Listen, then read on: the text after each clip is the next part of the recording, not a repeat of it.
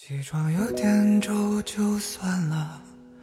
眼妆有点花就算了。Hello，大家好，欢迎收听第一百六十九期的不可说死两个重二青年的无意义思考，我是三头带。那本期节目呢，哈，我们请到了一位各位非常熟悉的，曾参与过我们《分手的决心》和年末跨年节目的嘉宾三帆老师，跟大家打个招呼。Hello，大家好，又是我，我是三帆。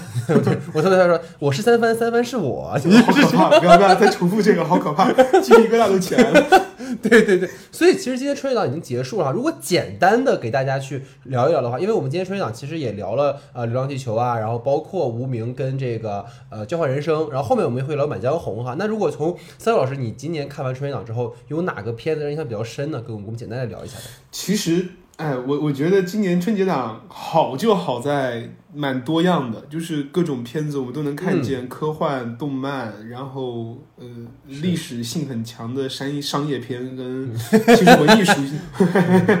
文艺属性也很强的一些一些片子。但我个人个人排序的话，其实我会最喜欢无名。嗯、哦，但是我我心里最遗憾的也感觉是无名，就是嗯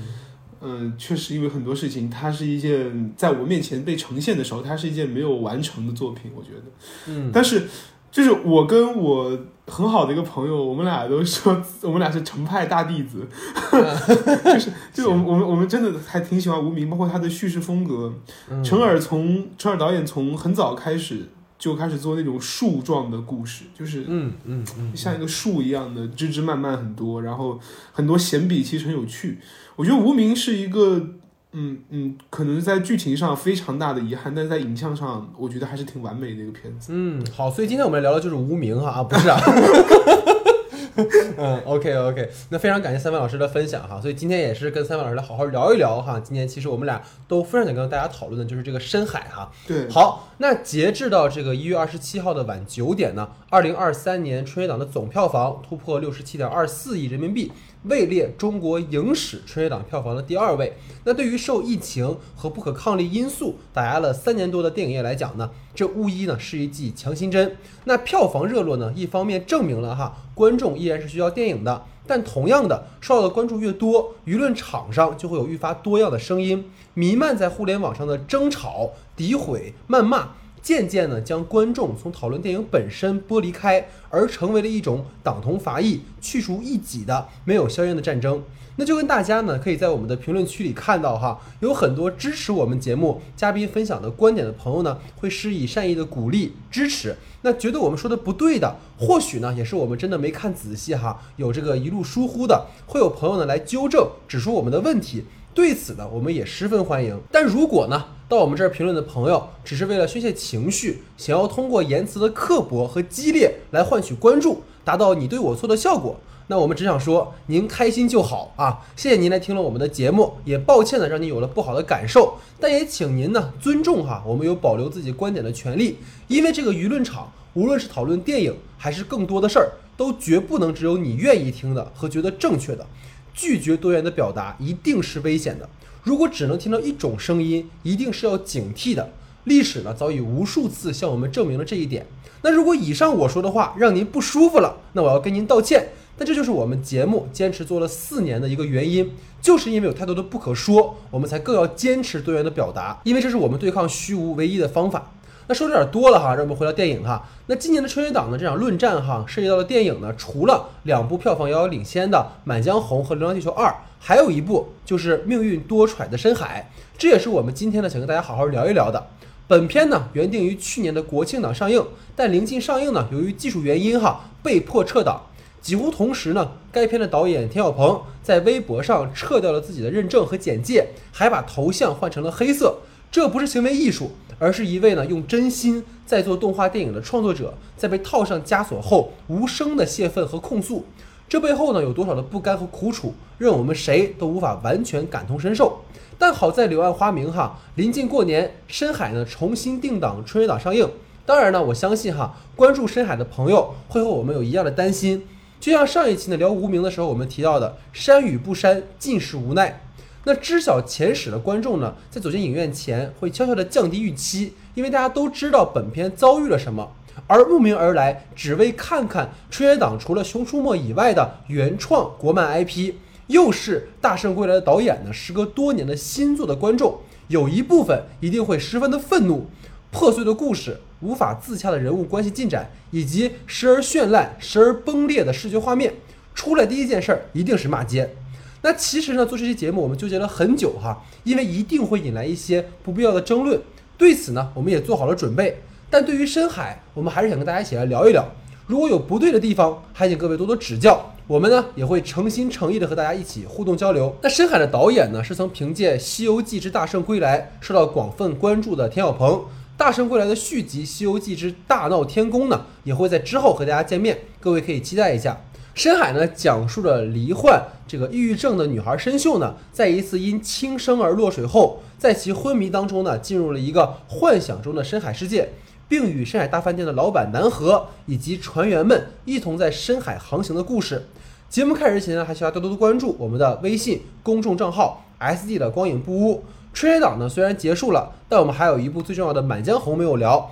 下周呢，我们便会推出哈这部国师生涯最高票房，也是今年春节档的票房冠军电影的讨论节目。二月份呢，内地上映的影片十分丰富。关于我们二月的节目单，还请大家能够多留意我们在公众号新闻专栏的节目预告。也欢迎呢加入我们的听众群，与更多呢喜爱电影和喜爱我们节目的朋友互动交流。你加入我们听众群的朋友，可以在公众号的后台的留言入群，会有人拉您。公众号的具体名称，请看节目下方的简介。那如果各位觉得我们的节目不错，还请在泛播客平台的不可说专栏点个订阅关注，并在专辑评价打个五星好评，让我们被更多的朋友看到听到啊！谢谢大家。下面进入到我们正式的讨论环节。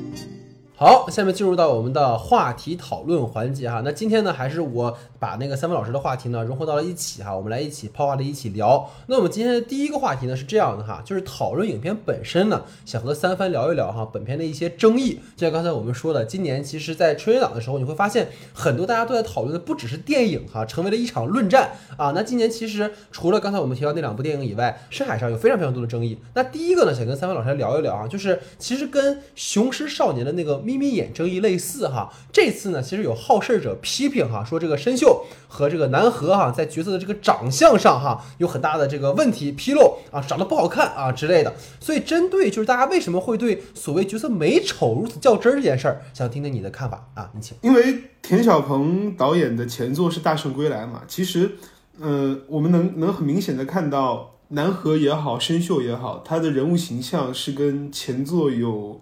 大就是就是南河的整个形象，他笑起来、动起来，甚至一些呃呃那个动作招式什么的，其实跟大圣是非常相近的。嗯，他有的时候挥手跟那个挥金箍棒，跟跟前都是非常相近的，对吧？非常相近，就有种很很强的即视感。然后申秀这个角色也好，或者说呃那个申秀的弟弟那个角色，就是他的人物形象跟立绘上面跟。大圣归来的那个江流儿小孩是很像的，对对，是非常非常像的。所以我觉得，其实我我不吃惊吧，就是有一种人物立绘风格的一种习成。第二就是，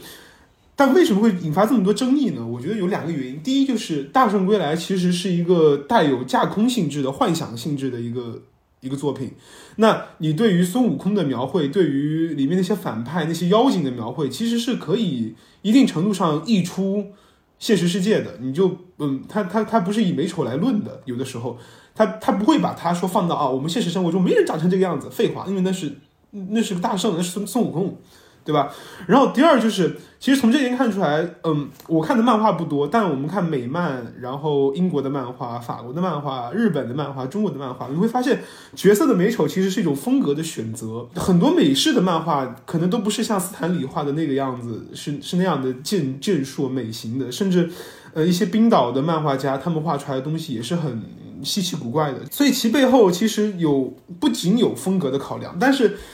呃，很多网民朋友们在看这种例会，包括之前的《雄狮少年》的时候，也带入了不只是美学风格选择的一个考量。其实《雄狮少年》，我能理解他的那那个呃绘画风格是为了找到广东人那一代那个地区的人的长相的一种特征。嗯，当然他有把它夸张化，因为这是漫画嘛，comedy 嘛，对吧？他他把它夸张化了之后，他他会这样。呃，但是很呃，我觉得这背后折射出一个什么，就是所有一切都能被扩大化，然后被批判成啊，你这个屁股歪啊，你这个五十万，我觉得这个蛮恐怖的，嗯。然后第三个就是，我觉得嗯，对美丑的争议背后其实是。我觉得是一个大的大的角度上来看，是是是对多样性的一种剥削，是一种党同伐异。就是似乎，呃，我我很多我相信很多我们这一代的观众朋友们以前看的漫画是那种日式的或者台式的那种眼睛大大的、鼻子小小的、脸庞脸也小小的，然后看起来都很美的那种。但但其实我就是如果眼界放得够宽，会会明白世界上并不是所有的漫画都长那样。父与子那样的简笔也是一种很棒的风格。所以这这其实是一种对多样性党同伐异，这也就是这我觉得是近些年的一种趋势，就是所有一切都被非我族类，就我就是我敌人的那种感觉，我觉得特别可怕。然后我们我们站回来哈，我正是因为现在这个故事是一个现实主义的东西，因为因为说实话，它虽然里面有大量的梦幻元素，但它它它的根子上是扎根现实的一个东西，所以我觉得去美化就是嗯、不要去过分的美化这些东西，或者说。特意画的不那么带有滤镜式的美好，我是人物例会方面啊，不带有那么滤镜式的美好，正是在强调一种现实，就是一种，因为我们可以想象，如果大家都去看到的是一些啊好，就是就是这些很正的事情，都是由很美的人去完成的，是呃不免会产生一种刻板印象，就是以貌取人。我说的很直白的以貌取人，似乎是只有长得美好的人才能去。嗯，做一些很多正面的事情，但事实上，我们看到很多社会新闻，它并不是这样的。特别是这一部片子有一部分的这个受众是儿童，甚至很大一部分，那我觉得这样就会形成一种很大的误区。很可能很多人都都进影院是抱着，哎呀，这个人好好，我要跟他谈恋爱。这这种有的人会抱这种感觉去看，希望看到的是美的人，然后什么自己的新新老公老婆这种这种感觉。但但事实上，这个故事本身的调性也好，它的主题和最后落的点也好，都不适合这样的离婚。嗯嗯嗯，它它反而是要带有一点夸张性质，才能凸显出那种呃洒脱也好，呃诙谐也好。然后我我我有个小的感觉，就是南河这个角色在某一些程度上有星爷的气质，就周星驰的气质。没错，他那种呃笑也好，那种有点点神经质的东西，有有点点无厘头的东西，嗯对对对对对，就我觉得还有点星爷的气质，所以嗯，把星爷的一些特征，那长发呀、咧嘴呀，对对对对对，大手大脚动作夸张化之后，会得到现在我们的一个南河的形象，所以我觉得其实是贴切的。包括我自己在观影过程中，我作为一个成年人来讲，我看的时候并不会觉得有太多的不适，或者说所谓像网上说的什么丑到丑到这样丑到那样，我我我说实话是真没有。如果你看这个故事是只冲着人物的美丑去看的话，完全没有必要，而且是是因因小失大了。我反而觉得，虽然我觉得呃，一个一个片子你不能说哪是小哪是大，但但我觉得如果你你只是冲着美丑去看，你不如去看纸质漫画，不如去看一些甜甜宠漫画。我觉得对是这样。我我觉得你分享了一个非常好的点，因为我在当时看这部电影的时候，我看完其实是跟我当时的亲戚去看的，然后亲戚家的小朋友就哭得泣不成声在旁边。然后你会发现，孩子的世界里哈，当然我只是说我有限的观察，孩子的世界里他会看的是很多里面的细节，比如说他看到嗯妈妈不要他了，他看到了一个嗯一个短信，然后祝他生日快乐，但没有人记住他的生日，他会对这种东西很更有关注，而不是说所谓的这个角色好不好看。这个孩子出来的第一反应是抱着妈妈一直在哭，嗯他没有出来说妈妈这个嗯这个生锈好丑啊。对啊，对啊，就是我们什么时候开始在这个话语场里面更在意这些东西了？其实在，就是像你刚刚提到一个很好的点，就是我们当然不说中国动画它只给孩子看，动画本来就是应该是全年龄观看的。嗯当然像《熊出没》可能它有它更精准的受众人群，但是像深海这样的动画，或者说我们说像追光和彩条屋做的一系列的作品，他们一定是想给更多的观众去看的。而在现在网络上弥漫的所谓的骂声，他们可能真的不是那些所谓这个片子它所聚焦的深秀这个年龄层的人。嗯所以它就会变成一种有，就像我们之前聊无数个话题，它是非常错位的一种东西。嗯嗯，就是真正的孩子们，他们在那个心理阶段，他们所面临的一些问题状况，他们可能真的不会在意美丑，他们更在意这个人物跟他的共同之处对。但如果愈发多的舆论让我们导向了一种是说，孩子们你们要关注这个，觉得很丑啊，对吧？丑的人就不配。做好事儿，这种观念是非常可怕的。所以其实我觉得，呃，我也跟三位老师分享过，就是我有看到就是很过分的言论，就是说这个里面的角色像是患了唐氏综合症。就我当时跟三位老师就是用非常就是激烈的言语互相吐槽了一下啊，但就不跟大家在这里面 说了哈。就我觉得他的这种说辞哈，我当然我相信这只是个别人的片面极端的言语，但我觉得他不仅贬低了真正患病的人，他也伤害了无数说像申秀也好像南河一样的普通人。嗯因为我们刚才其实也听到三文老师说的非常好，就是所谓多样化的一种剥削，就很多人似乎都被一种标准化的审美给绑架了。是就之前其实我们在聊悲情三角的时候聊过一个点，就是所谓审美的同一化的标准和要求，其实也是病态的。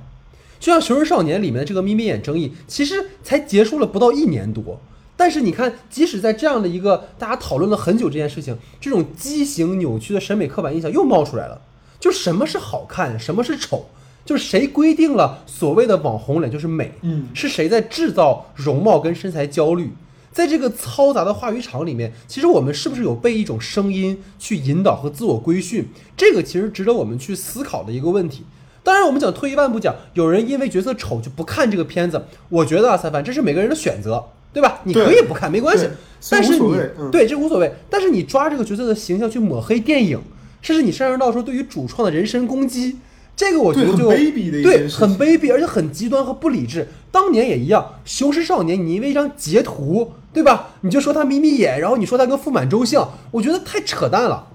就是说了半天，好像是我们在讲一些正确的废话，是啊，但为什么有些人就连正确的废话都听不懂？就这个其实是我非常不能理解的一件事情。其实刚才三番也提到，像《无名》这个片子，我们觉得很可惜，就是因为《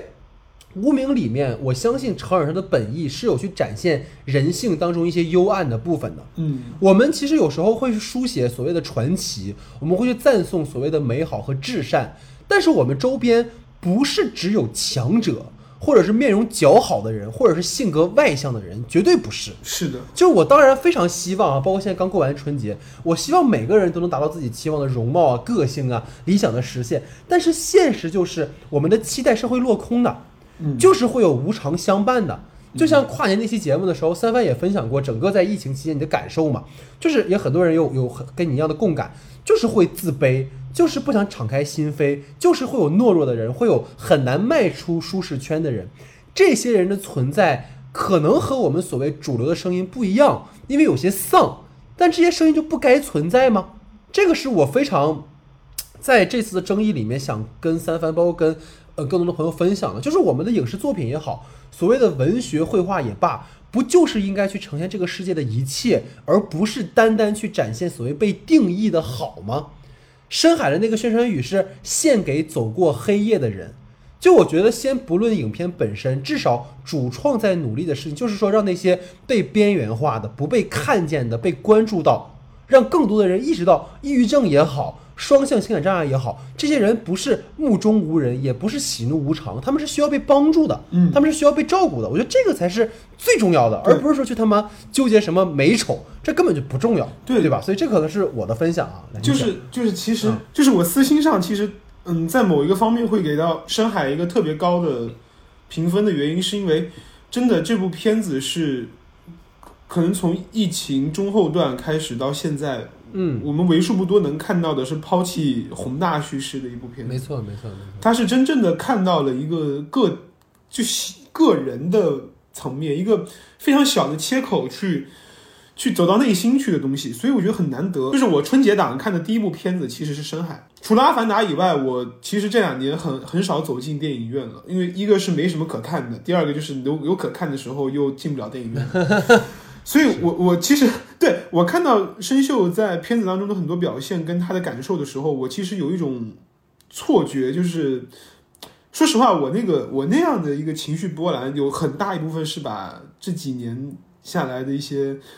呃情绪，像是宣泄在这个电影当中了一样。它它是一个出口，我觉得当时我是能体会到出口这个这个这个感觉的。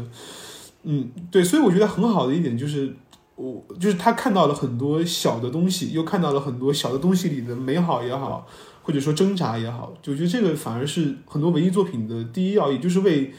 少数立碑立传一样的东西。对对，我觉得你刚才提这个点也是，就是嗯，今年春节档我觉得有一个点是呃类型非常多样化，这刚才其实三文老师也提到，但有没有发现一个问题？除了交换人生以外，那个片子我们不论哈，就是其他的三部比较受关注的电影《无名》《满江红》跟《流浪地球二》，他们在顶层的那个意识形态的部分其实非常的牢固。对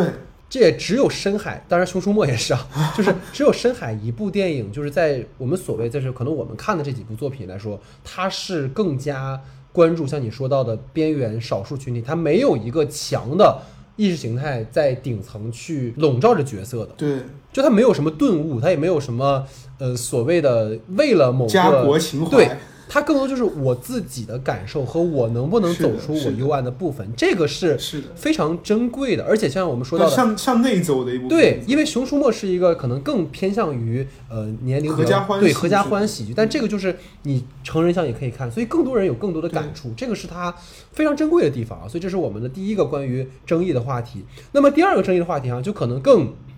更难聊了哈，因为这次其实跟三番在做这期节目的时候，呃，也跟大家在前面我也提过，其实本来我是不想做深海的，因为我知道深海被删减了。然后呢，我看完深海的心情也很复杂。但在跟三番老师当时，我印象很深的是，三番老师在看完深海第一时间就给我发微信了，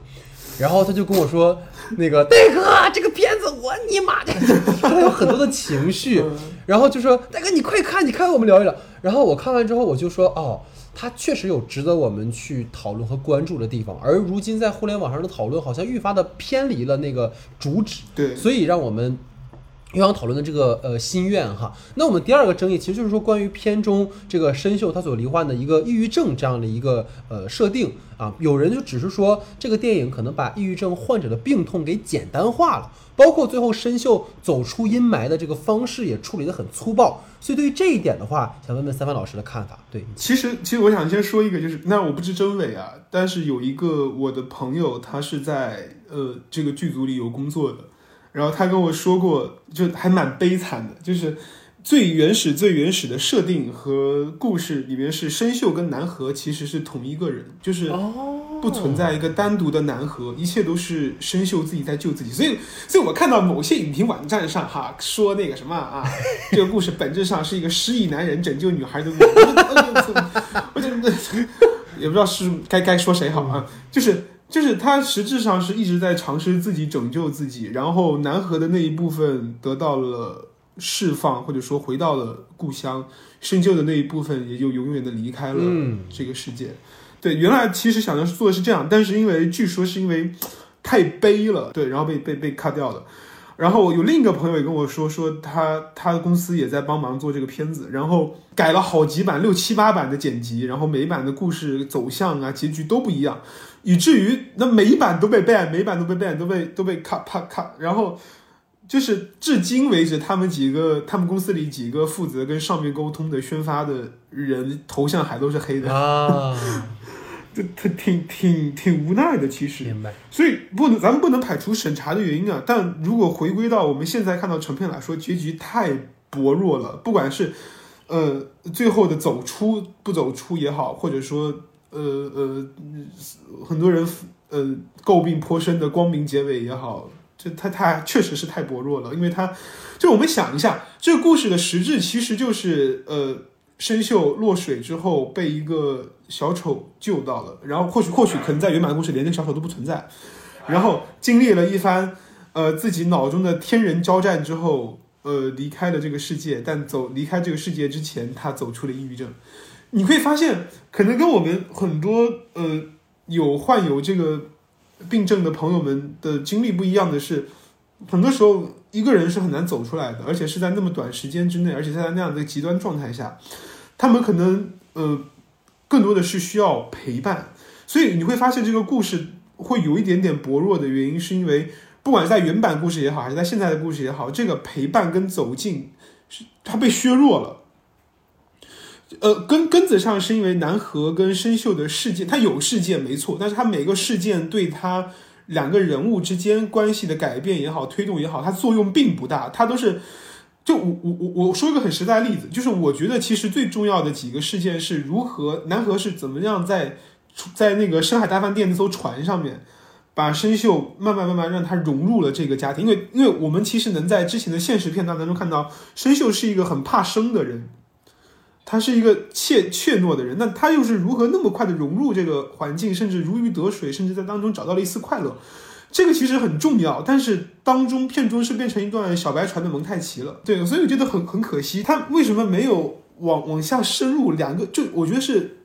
他是如此把自己放逐跟孤立的一个人，而南河又是如何渐渐走进去，这个过程很重要，也很有很有戏份，恰恰能展现出两个人物的人物关系跟性质。但这个部分恰恰被省略性的去，嗯，去去做了，嗯，就我觉得这非常可惜。也就是为什么会让大家觉得他的抑郁症的这个东西展现也好，治愈也好，他走得很轻率的一个重大原因，我觉得。我想就这个话题延伸出去的一点，想说的是，其实抑郁症并不罕见，就是当代人或多或少都有抑郁情绪，但不是抑郁症啊。抑郁症是一个长期的一个一个东西，它并不是抑郁情绪，但当代人大多都体会过那样的感觉。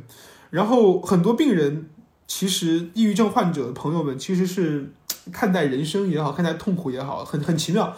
他们有着哲学家一样的清醒，但又同时又十分痛苦。对，就是因为他们知道很多事情是没有意义的，很多事情是势必会结束的，甚至我动动手就能了了结这一切，像哈姆雷特那句台词一样。但但他们又是很痛苦的，就是因为人活在世界上就有关系，就有亲人朋友，又是不舍得离开他们，同时看到他们就自己清醒是清醒，看到他们生活在泥沼当中的痛苦，自己也会难受。然后他们又十分敏感，容易被被戳到，被一两句台话语戳到，但是那个情绪是不经意间蔓延开来的，甚至有的抑郁症是家族遗传，你知道吗？就是在某个年龄段会就会出现，哦，我出现了抑郁情绪，没有任何理由。呃，我我看过的一个最贴切的描述，其实说它有点像心灵上的感冒。嗯，我觉得这个描述还挺贴切的。它没有我们想的那么可怕、严重，也不可挽回。但是也也像感冒一样，如果你不重视它、不去治，也是会有非常严重的后果。而且它是长期的，时不时会出现来侵扰你的心灵、心灵的一个东西。呃，片子当中对它视觉化的一些展现是非常非常瑰丽的。但是很多时候的这种情绪的产生跟蔓延，甚至作用，以及它导向的一个悲惨的结局。它并不是在一瞬间，是一个是在每一个日常生活中。你比如说，我今天这个水杯被我碰倒了，我可能就会觉得一切我什么事情是不是都做不好，然后有有些极端的行为。对，因为其实我觉得在这个话题上哈，因为我本人其实没有抑郁症的经历，所以说我没法儿去评价说主创是不是有简单化这个病痛。但刚才其实像三位老师说，他结尾处理比较草率，这肯定跟删减有关系，我相信。因为在影片的开场的时候，就是我虽然说过我可能没有这方面的体验，但是我有搜很多，包括知乎啊或者贴吧上面的一些，嗯，跟抑郁症相关的发病前的一些过程，有一些可能是因为情感创伤，比如说我马上要跟我男朋友结婚了，但他突然跟我提分手，然后他否定了我的存在的价值，他说我不值得被爱，甚至他根本就不爱我。然后包括比如说一些是因为原生家庭的创伤，比如说父母离异啊，然后自己被忽视啊，等等等等这样的一些情况，所以我会觉得，为什么导演最后的处理一定是有妥协的成分在？是因为我觉得导演在前半个小时的建制深秀的这个过程当中，其实处理的还是比较充分的，因为深秀他整个的一个呃生存境遇的展示，你会发现他在童年的一个创伤就是被动接受。就这个四个字，就是父母的感情不合离异，然后母亲抛弃自己远走他乡，然后父亲有了新的家庭，生了儿子，在所有的这些亲密关系当中，申秀一直是一个被遗弃、被忽略的那一个。所以，一个年幼的孩子，你如果想合理化你的遭遇，那么他的选择就是：这是我自己不懂事儿。所以，申秀的父亲从未告诉过申秀说这不是你的错。包括我们有看到导演也给了一个小镜头，是他去看了医生，然后他说：“哎，这不是病，这不是问题，对吧？你只要自己想开点就好了。”其实我有听说这些言语对于抑郁症患者而言是更大的一次二次创伤。所以，因为自己不懂事儿而导致父母离婚，所以申秀就选择成为了一个讨好型的人。他戴上了一个假笑度日，他把自己真实的情感压抑在内心，进而我觉得才产生这种抑郁的情绪。虽然说我们不得呃，就是肯定要承认一件事情，他在呈现深秀父母的矛盾呐、包括这些重组家庭的人物形象是有些刻板跟符号化的。但是我觉得，在可能存在删减的最重要的一个人物建制的部分，导演其实是用了有限的篇幅去尽可能多的铺垫了深秀他抑郁症的由来，也可能或多或少会给到一些正在遭遇类似状况的人一些提醒，就是这不是你的错。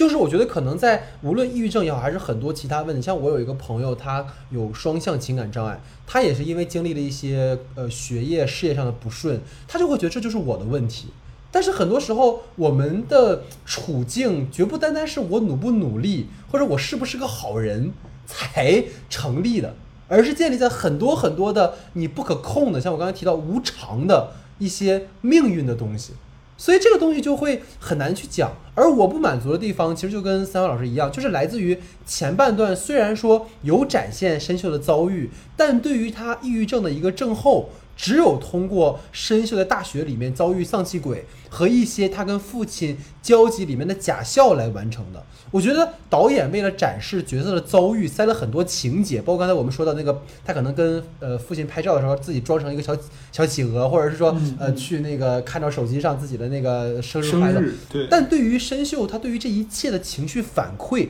其实被压缩的很有限，就是属于一件事儿接着一件事儿，把深秀推到了深渊。但是观众可能还没有准备好接受说深秀他罹患抑郁症对对这个设定，以及导致后续的一系列的状况。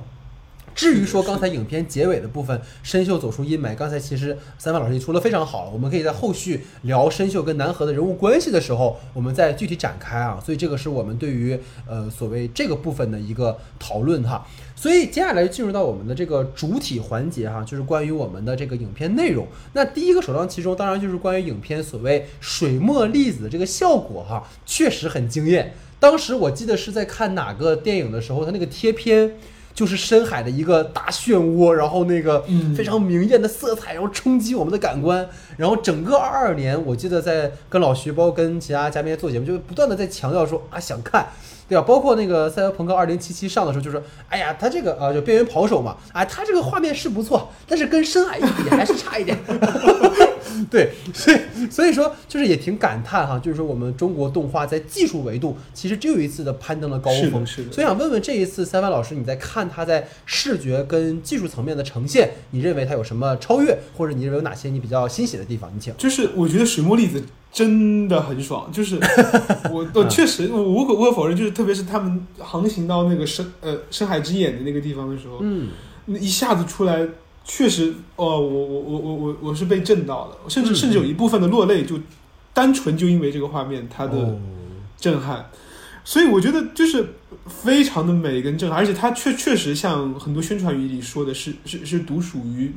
中国美学的一次没错没错，一次展现，然后每个细节毛，包括包括其实除开水墨粒子这个这个事情，你看它里面动物那些海獭呀、小水濑的展现，那个毛发也好，那些细节做的都都很不错。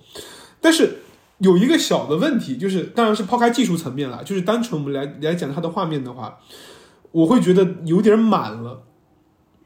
对，就是因为我你你很难看到，特别是它落水之后，从那海精灵带着到上海大饭店之后，你很难看到有一个画面是有，呃，就是除了一些大远景以外啊，就是那些什么海海面上一艘船那种大远景以外，很多画面是塞得太满的，就是看其实有点点疲惫。我如果我我是觉得说，如果嗯、画面之间的呼吸跟节奏跟空白能再恰当一点，会更舒服。其次就是我我们还是无法否认，它技术上确实是又攀登一次高峰，而且而视听都是到了几乎到国产动漫的顶配级别，呃，但是它的技法的高超其实也很难去掩盖一些想象力的缺失，我觉得，就是它很多细节的设置，包括整个深海大饭店的形态，呃，形态也好，然后他们去航行去寻找的方式，然后每一个东西的展现，它你都或多或少能找到一些特别明显的原型。就是动漫史上的原型，其实会让我觉得它的想象力是呃，可能不太够，就是原创性它不够出来。呃，假设深海大饭店它不是那种层层叠叠的一艘船，它可能还是什么其他的形态呢？它可以是，说明是驮在哪一个巨大的乌龟背上的一座山，或者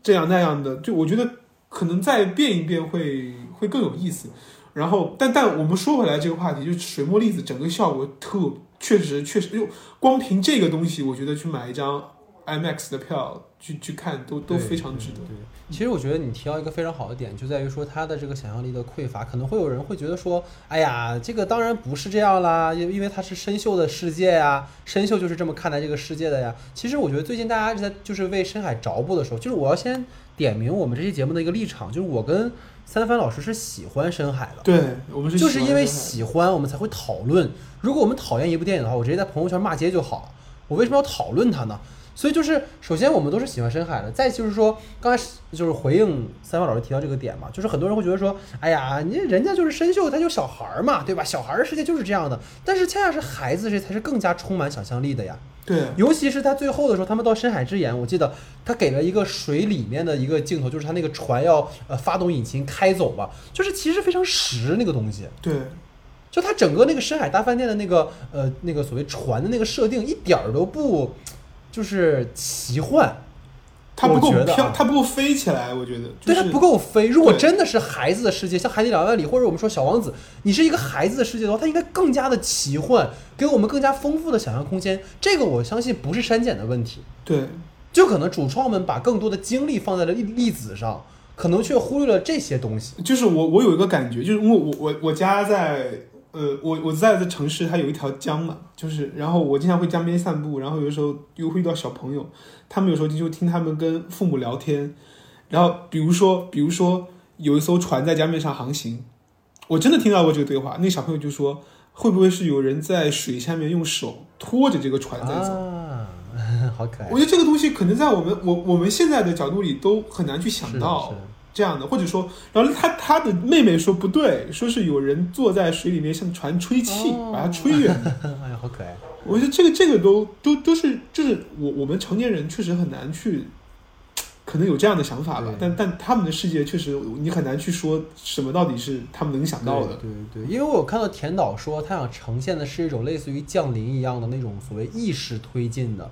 或者是说让我们用一种感受性的的那种情绪去观看这部电影的。其实我们看过很多电影史上的佳作，都是用一种孩子的视角，包括前两年那个乔乔兔的异想世界。对吧？他把那个希特勒写成了一个一个二逼，是吧？就是 这种想象力的空间，我觉得观众是能接受的。但是关键在于说，你以一个成人的视角去模拟一个九岁的孩子，那这个里面他势必就会有一些认知上的不对位，然后它导致了一部分的缺憾，然后最后说，因为这是孩子的试点，所以一切都成立，就会让我觉得有点儿这个逻辑我不是很能接受。流氓。对，啊，对，我就是这话你说的啊，就是 就是呃，啊。这个逻辑我不是很能接受。我我我是说啊您您着吧，我是说影迷们哎。变，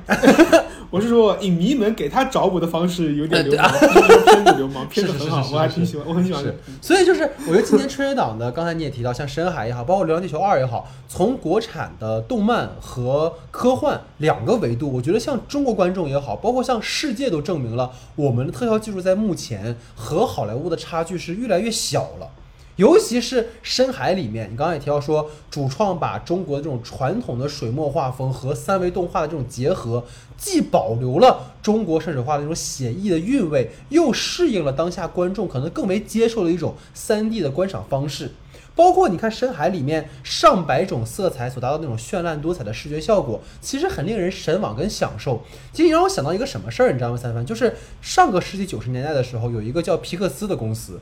他们通通过三维动画的方式，把过去迪士尼用手画手绘的方式去制霸了百年的动画产业，然后达到了一种更为写实的程度。而深海所代表的，就像你刚才提到的，是更具有东方特色的。他把中国这种水墨画的写，这种留白的这种写意，以一种更为具象化、真实的方式来呈现。写实跟写意之间那种微妙的平衡，我们虽然说它不能是已经完美融洽了，但我觉得已经做到了一个很好的兼容。包括我听说主创 为了让第一张概念图动起来，就花两年的时间，这个其实是很值得赞许跟敬佩的。当然，你说在夸赞他技术的同时，他肯定是有缺憾的。很多人可能会说：“哎呀，老戴，你们这是吹毛求疵啊，先扬后抑，是吧？”但我们还是想讲，提问题不是挑刺儿，也不是吐槽，而是希望说，经由讨论的声音，引发更多的关注跟思考。对吧？而且可以反哺同类作品的创作。当然，我们微弱的声响啊，可能掀不起什么波澜。但是你谁又知道呢？水滴还能石穿呢，是吧？所以我觉得这个粒子水墨哈，当然很震撼和惊艳。但我觉得可能跟三文老师有异曲同工的看法是说，他给我一种不够克制的失控感。嗯，就是你刚才说那个太满，太满了。对，因为动画本身就是抽象的。而你会发现，粒子水墨除了在深秀的梦里有使用，它对于梦境以外的诸如现实中的海浪、天空、深秀的闪回，都是有些虚幻和加工过的。我们也能看到那个漂浮在空气里面的粉尘。所以你看到主创他的概念上希望达到梦境的绚烂和现实的残酷之间，在影像上的分野，在我个人感觉其实没那么明确。是的，他为了追求一种视觉上的美。可能主创也忽略了在角色发展和情节递进上的一种节奏感。我知道有人就是又回到刚才我们说那件事儿，这个是抑郁症患者的世界，因为现实时空太过于压抑，所以梦境是疯狂的失序的。我非常理解这个论调，但我想说，如果导演想要让更多的观众，而不是仅仅是抑郁症这一个群体，或者是孩子这样的一个群体，进入到深秀的世界的话，那么所谓的失序。一定是有递进的，对的。比如说，深秀刚刚进入到深海大世大大大深海大世界，感 觉就刚进入到深海大饭店的那种绚烂的光景，包括现在深海大饭店刚刚提到那个种种的遭遇，到最后寻找深海之眼那种奇观的场景，应该是逐步去展示粒子水墨的魅力，而不是说每一段都给我一种用力过猛的感觉。你知道三番就有一种感觉是田小鹏搂着你肩膀说：“哎，哥们儿，哎，哥们儿搞了个贼牛的技术，嘿，我这一口气给您看个痛快。”然后这这给我一种就是不够克制的感觉。有好技术，我觉得值得嘉奖，但是怎么用更巧，我觉得可能是未来同类也想用粒子水墨去完成的电影需要斟酌的。我想听听你在这方面还有没有什么要补充的？我觉得有那个。意思在，包括包括我们像看这几年，我们感觉上有很大技术突破的片子，像李安导演的一些作品，其实你会对你会发现他们在包括《阿凡达》，他他确实是在这些地方技术层面进步非常大，但但他们可能在叙事层面都偏薄弱，包括我们聊的《阿凡达》也是这样的。呃，双子杀手的故事也并不新颖，甚至被他讲的有点老套。呃，所以我觉得。我觉得是是是需要一个平衡的，甚至需要一个我我们的学马哲的朋友们都叫形式与内容上的统一。我觉得突然这么正吗？呃，对啊，哈，就是我觉得这个还还是蛮有必要的。包括像像之前我们讲到的那，我觉得那个粒子水墨的力量应该是像戴哥你说的那样，一层一层一层一层出来的。它或许刚刚到了那个世界的时候，还是带有现实世界的影子，依然是灰暗，然后。大景深的那种镜头，然后一切都是模糊的，只有他自己是偏清晰的，然后自己也是脆弱的，呃，然后怕生的，到了上海大饭店，甚至不敢不敢去去把海精灵要回来，然后很很那样的一个觉得，然后慢慢慢慢有一件件事情的推动下，他的世界变得就像船的航行一样，轻舟已过万重山，慢慢慢慢船游着游着游着到了另一片天地，我觉得这样可能。会会做的更结合的更好一点，对，其实就是可能为这个话题我们做个总结，就是我看到很多观众哈，就看到说过于密集的视觉轰炸会有一点眩晕感，或者是光晕感。包括视觉的疲惫，这可能就是主创想要的效果，你知道吗？就是我觉得主创想要的效果就是一种给你强烈的视觉冲击之下，让你去感受深秀的世界。但对于普通观众，我们回到这一点，没有抑郁症或者其他心理问题或精神疾病的经历，你如何从影像和故事两个维度让观众进入你这套叙事逻辑，就非常需要巧思跟设计。我真的不接受所谓主创所提到的。这种故事他就不想要逻辑，因为它是一种感受型的东西。我想说的是，电影史上无数经典的作品，它即使给你呈现的是一种感受型的东西，它一定也是有它的叙事逻辑的，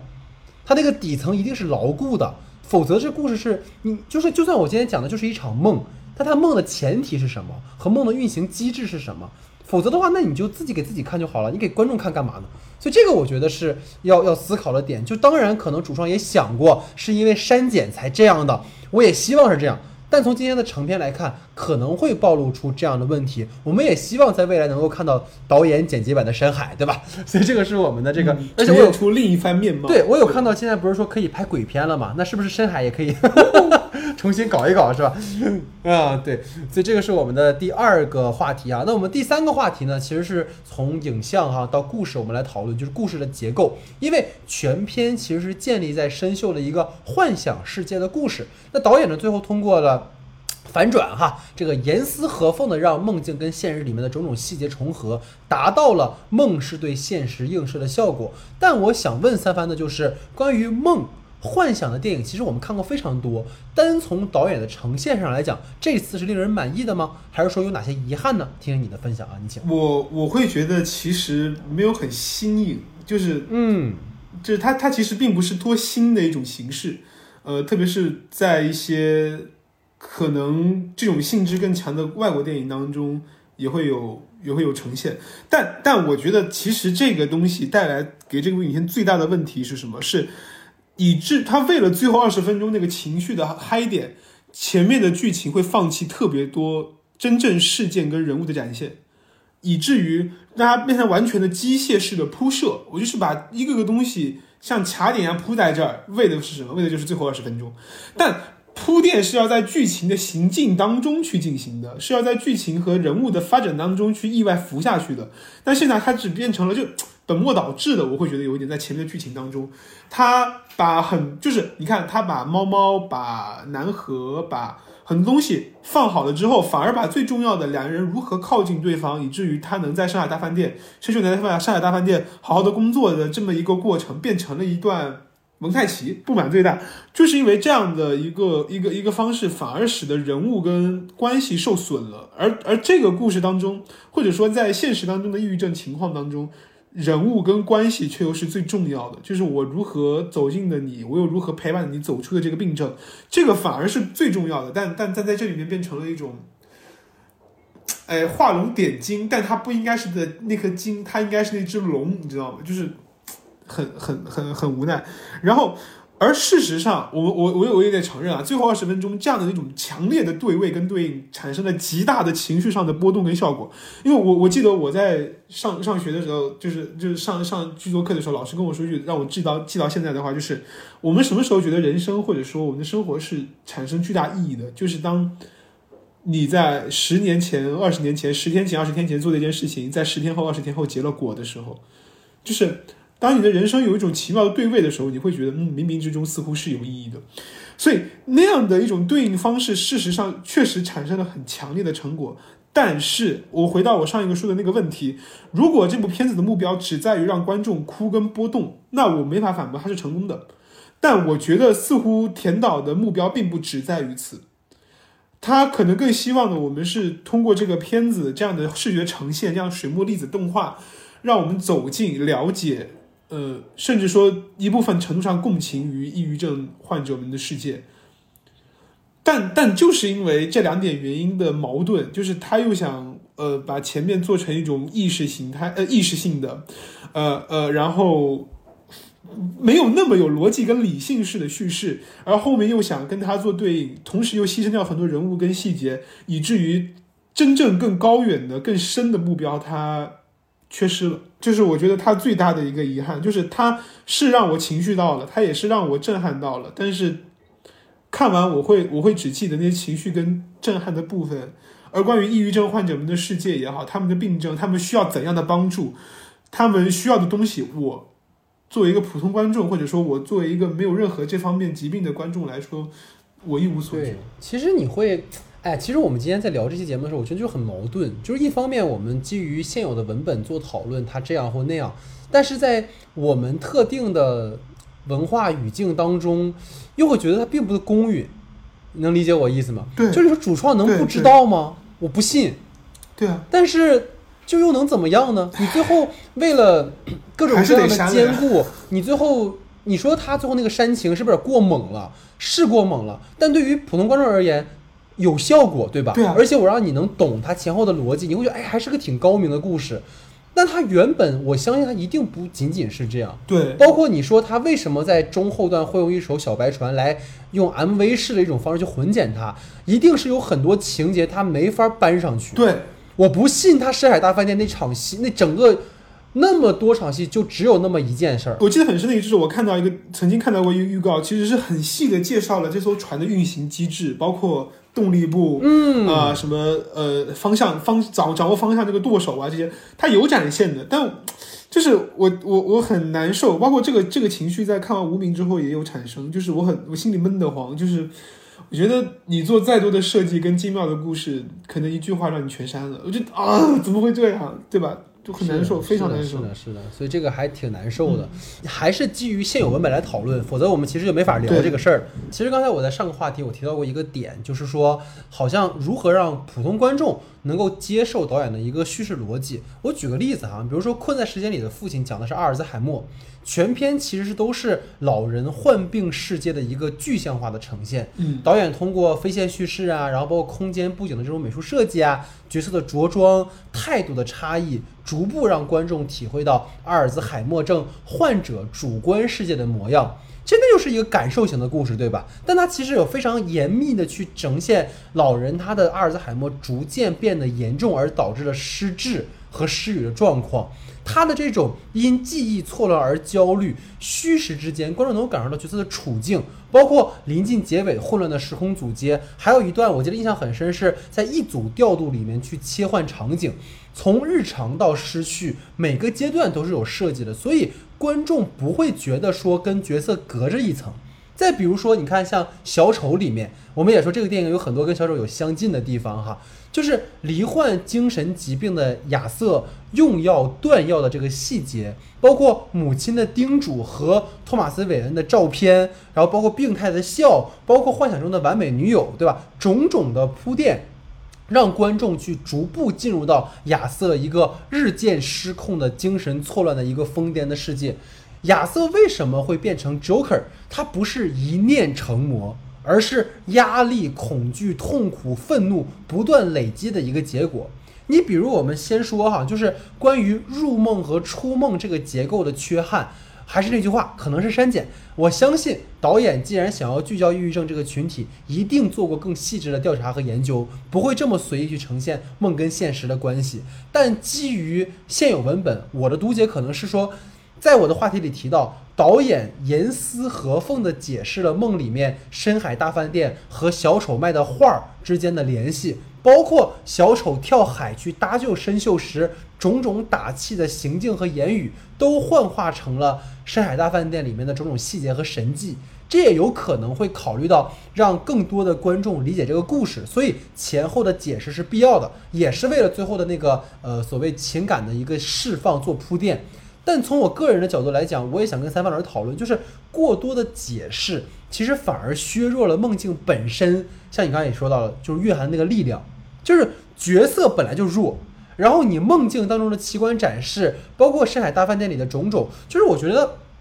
包括这次你看这个电影，它给了非常多的一些呃主创的图解，这其实是我非常怎么说呢？我不太欣赏的一种方式。比如说，他会告诉你说海象代表什么什么啊，这个阿花代表什么什么，丧气鬼其实是生锈的一个什么，包括那个红色的卫衣，你看到了吗？我们这个设计其实告诉你它是生锈的一种抑郁心理的外化。我会觉得这些东西固然设计的很精巧，但是它很表面，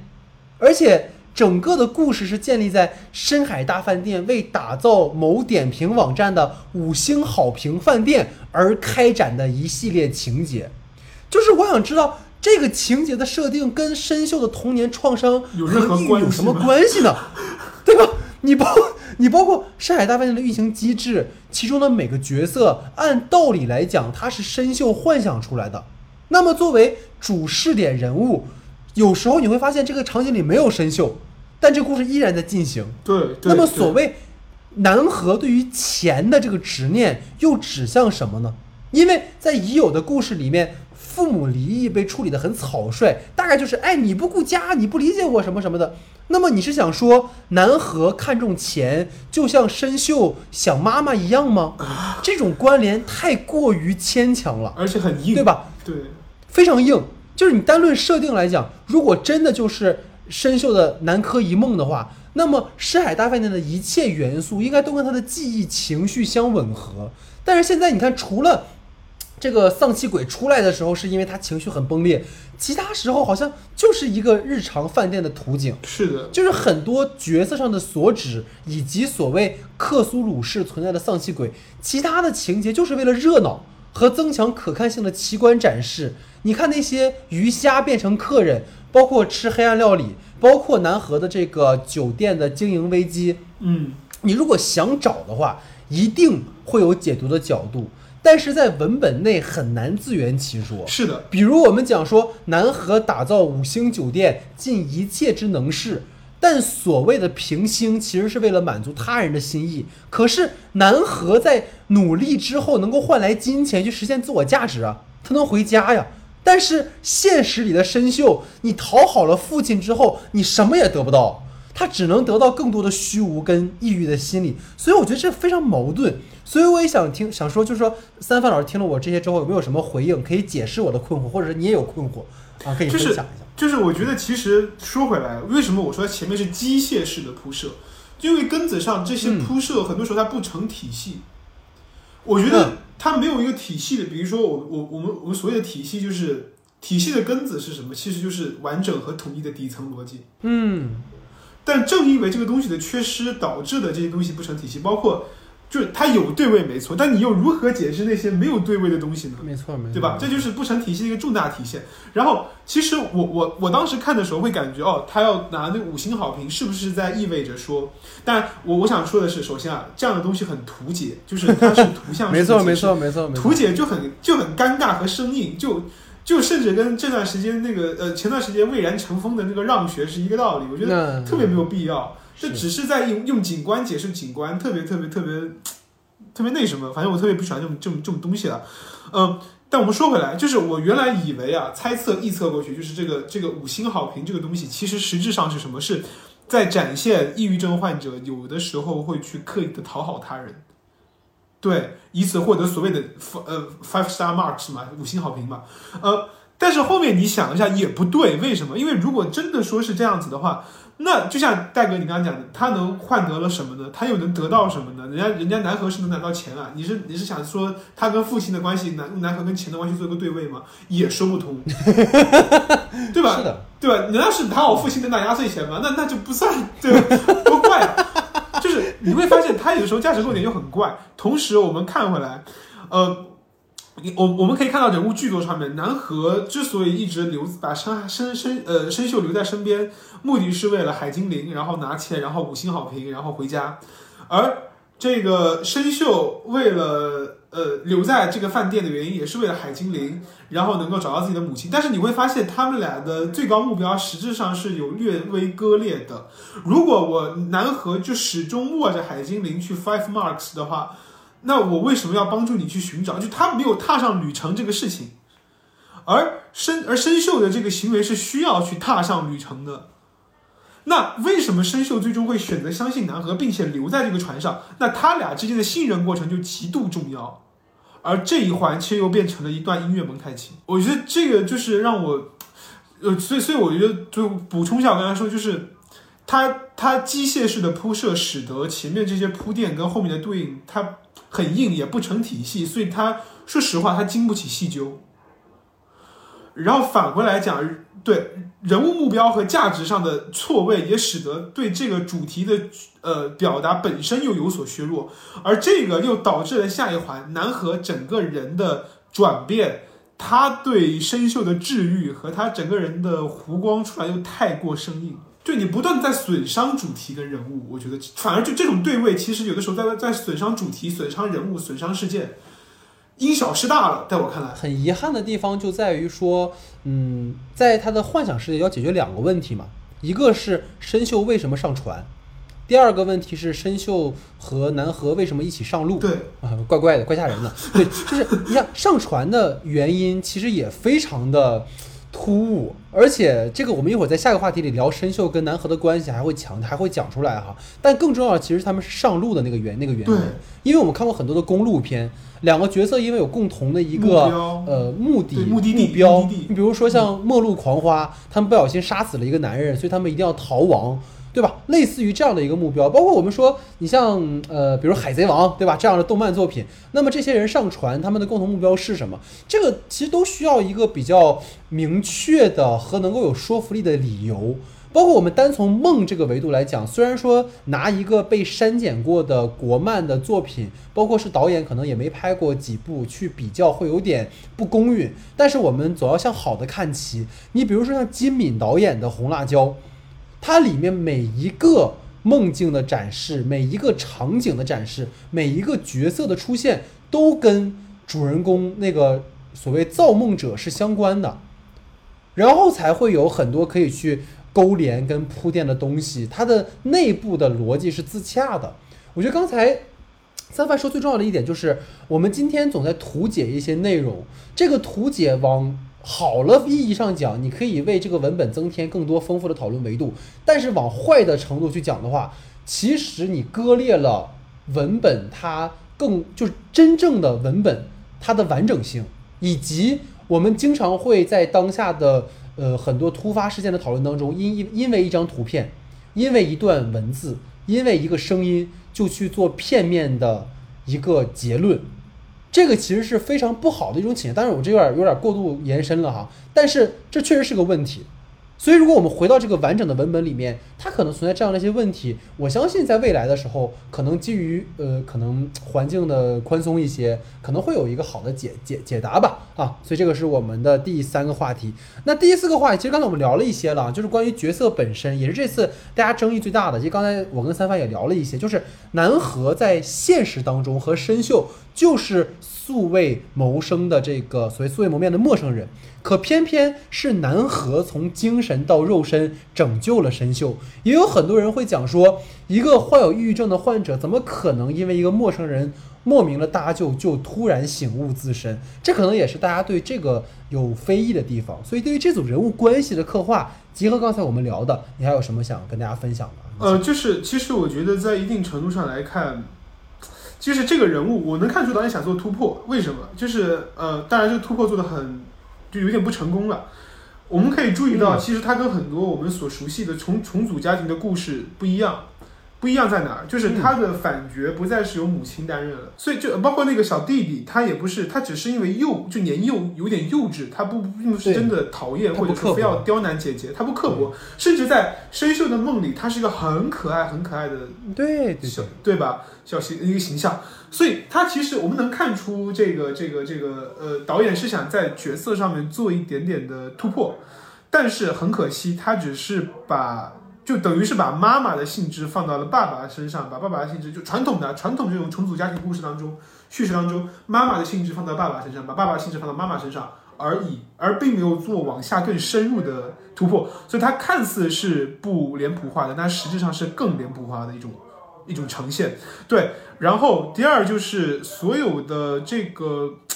就是所有的故事也好，他的人物之间，很多人说他人物之间没有事件，但其实我们能看出有很多事件，其实，但他事件的重点跟讲述的节奏起的就出了非常非常非常大的问题。就是像我刚才说的，它重点应该或如果说你的对标的东西，或者说你的主主题主旨是在抑郁症这方面的话，你真正应该细致的呈现的是什么？比如说，呃，生锈是如何一步一步陷入这种情绪，病让它变为一种病症的？它病症是如何一步一步一步发展的？它又是如何在现实生活中无法相信别人、靠近别人，却又在幻想世界里那样慢慢的靠近了南河的？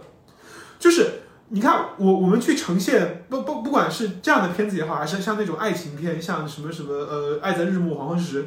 那种两个陌生人之间产生关联情愫，你要不然是一个特别特别显眼的物件或者特质，要不然就是一步一步慢慢慢慢因为事件不得已而最后却又接近了对方，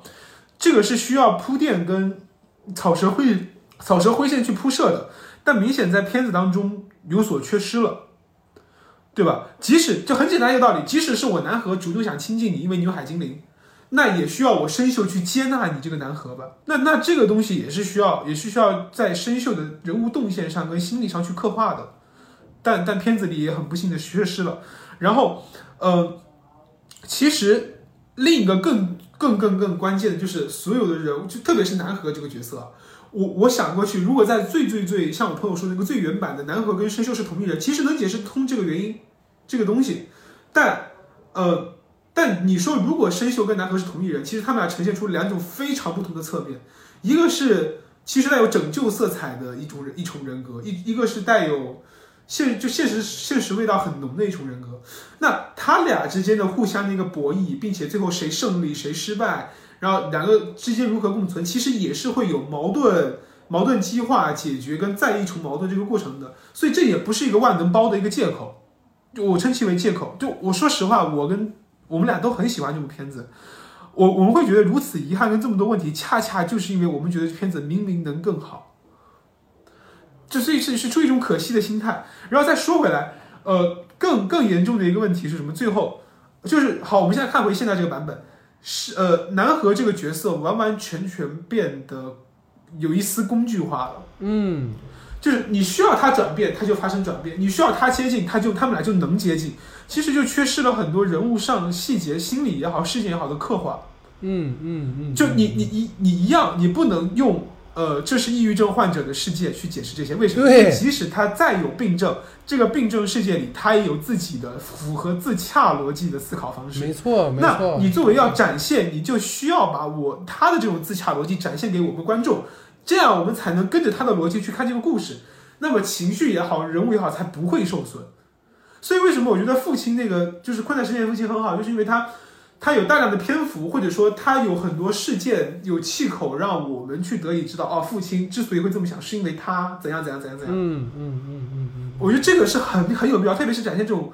呃，少数群体。它其实不仅是这样的少数，包括性少数也好，你要展现一个非洲的故事，他们为什么会面临这样的困境？其实都是需要这些东西去让我们能够被带入到这个情绪当中去的，就是这就需要篇幅跟比例去刻画，在影片当中会缺失。包括我当时看的时候，有有掐表计时，有的时候他好像是在影片开始后十五到二十分钟还是十分钟左右，他就落水了。那但但其实他在那个世界里的行为逻辑跟接受人的逻辑，很重要的一层刻画是要在岸上的，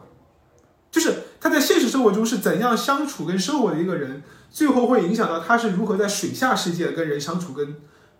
呃，跟跟怎么样？包括比如说我在现实生活中，我为什么不会相信别人？是因为他们不会接纳我，他们不会看出我笑容背后的虚假。而在水下世界里，你正好点到了，你意识到我的笑容是虚假，并且你劝我，呃，笑的真心一点。那这个不恰好就是他接受他的理由了吗？而这个其实就是又是需要两个世界共同去构成的，而且啊，这两个世界的刻画也好，割裂也好，或者说，呃，生锈的情绪变化也好，被恰被单纯的沦为了为了最后那二十分钟的对应而产生的，这就非常的让人可惜，我觉得。哎。对呀，今天我们的讨论对吧？核心就是可惜，对，就是可惜。但所以，更可惜的是，我们不知道是导演的失误还是审查的理由。没错，审查没错，更这这样可惜更多了一层。没错，中国特色，嗯，对吧？如果咱们立足在现在这个完全不完美的文本上来看的话，整个南河的行动理由也好，包括他为什么到一半他又要回去救生锈。他们俩之前的那个情感基础的铺垫，其实是对于观众来说不够厚重的。就是我我记得很清楚，就我散场之后，我是做到最后一个的。我我记得我当时在散场的时候，有我跟另外两个女生还在影厅当中，他们俩讨论，就是他为了给我二十分钟让我哭，前面给我了一百八十多分钟，呃，不是给我很长时间的一种让八十分钟的一种让我疲惫的感觉，这是最普通的观众们心里的想法。然后他最后一句评语异常尖锐，他最后结束的一句评语是“还不如大鱼海棠”，太尖锐了吧？就是，哎，我我思考过这个问题，为什么很多人会觉得它不如大鱼海棠？是因为大鱼海棠至少在画面也好、故事和事件上都呈现了一个相对完整的世界观。嗯，比较均衡。但在生锈的故事里，我们对于上海大饭店，对于这个世界，对于为什么那些旅客，但我们是一无所知的。嗯而且我说破天说到底，如果它的这个对位体系是一个现实跟幻想之间的一个相呼应的话，那我也要看出上海大饭店它的一些细节，包括你这个世界是如何从你这个世界运行的逻辑也好，你这个世界的机制也好，你这个世界人开心悲伤的理由也好，它是如何对应到现实当中生锈的世界的。它生锈的行为逻辑又是如何对应到它它它其中的？这就是体系跟逻辑啊，但它也缺失了。其实从角色扩展到整个两个世界，它的核心都在于缺失。当然，缺失背后是遗憾，我们不知道是哪方面给我们提供的这种遗憾，但它的核心就是在缺，以至于可能很多人在评价的时候就只能以这是孩子的梦境，但它不是一个万包的借口。即使他再幻的梦境，它也是由不同的现实的不同的 part 被打破再重组的。但是它现在现实 part 对它的对应既有但无，有是因为它确实存在，无但是是因为它割裂跟不成体系。嗯嗯，我觉得非常好，三方老师已经把这个话题聊透了啊。今天的节目就到这里啊，不是啊，没有没有没有没有没有，我觉得就是因为你刚才提到一个很重要的点，就是他在岸上，或者我们说他在进入梦之前，这个女孩是什么样子的？比如说申秀虽然在现实当中非常的苦闷，但她的脑脑内世界非常的精彩，非常的飞，就这也是一个设定啊。你让最后你铺垫了说申秀她进入梦之后，她会看到那种黑暗料理，比如她自己也爱做饭，但她做饭就是不好吃。对吧？你让他画画一个什么东西，画出来过很色彩斑斓的东西，对呈现在他的梦里也更也会更好。对，就包括申秀，他可能是一个，他经常会愿意做恶作剧，但其实他内心是个非常自卑、非常压抑的人，所以他在梦里才会是那个都可以。包括你看申秀在梦里面其实非常勇，你发现没有？是的我，妈妈呢？我妈妈呢？哎，就找妈妈，我就哎对就就就，但是他现实里面其实是一直就是在呈现他很压抑的部分。所以我就会觉得，你这样的一个呈现，可以理解为说他在梦里面释放了。那么现实的生活到底是什么样子，其实是很模糊的。你只能看到一个受难者，你只能看到一个受难者，但你看不到一个人，所以这可能是一个比较大的问题。包括刚才，其实我觉得今天三番给我补充了一个很重要的信息，是说原本的设定里面，南河跟申秀是一个人，对，但其实这也是个很大的问题，就是南河我们理解为是深秀在梦里面去投射拯救自己的人，是的，那么南河身上是否会有深秀所羡慕的和希望成为的人的样子呢？那你看到南河在深海大饭店的目标是搞到五星赚大钱，那申秀是一心找妈妈。刚才我刚才你也提到，两个人最高目标是不一样的。那么两个角色的相互影响，或者说南河作为申秀理想化的投射，究竟在心里暗示申秀什么呢？嗯，对吧？不是说你跟他说，哎，你要打从心底里笑，你不要皮笑肉不笑啊，或者是南河那种顿悟式的去帮助申秀，两个角色之间的这种情感链，观众去感受的，观众是感受不到的。对的，对的，包括现实里面，我觉得当当时我看完这个电影，当时深夜我在我发了个朋友圈，其实那就是我对这个电影最真实的感受。嗯，无论再多的遗憾，但就一件事情让我值得为这部电影打四星，就是陌生人之间的相互帮助。是的，是的，就是我们俩没有任何的关系，关系但当我受难的时候，你愿不愿意伸出你的手？对，就这个是导演很努力想表达，就是来自于陌生人之间的善意，而不是诋毁和伤害。但是，你看在申秀的梦里面，你能够很好的塑造说申秀跟南河的关系，在很多的时刻其实被那些奇观跟光怪陆离的光影其实替代了。对对你，包括深海大饭店里面的船员对申秀好，因为原因是什么？因为申秀会招来丧气鬼。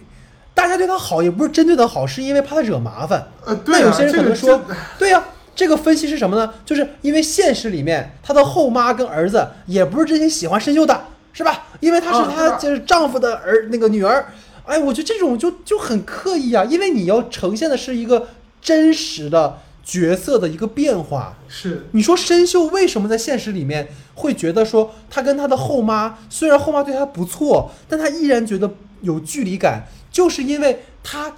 本心中感觉这个关系是被强加上来的。是的，是的，那么在这样的一个前提下，在梦里面，你如何说服观众，或者你如何说服申秀，让他认同说这些人是真心诚意的为他好的？嗯，你感受不到，你感受到就是全都是因为南河想挣钱，所以才这样的。是的，所以这就回到我们今天聊的核心问题，就是是不是删减我们不知道，但至少最后反转到来之后，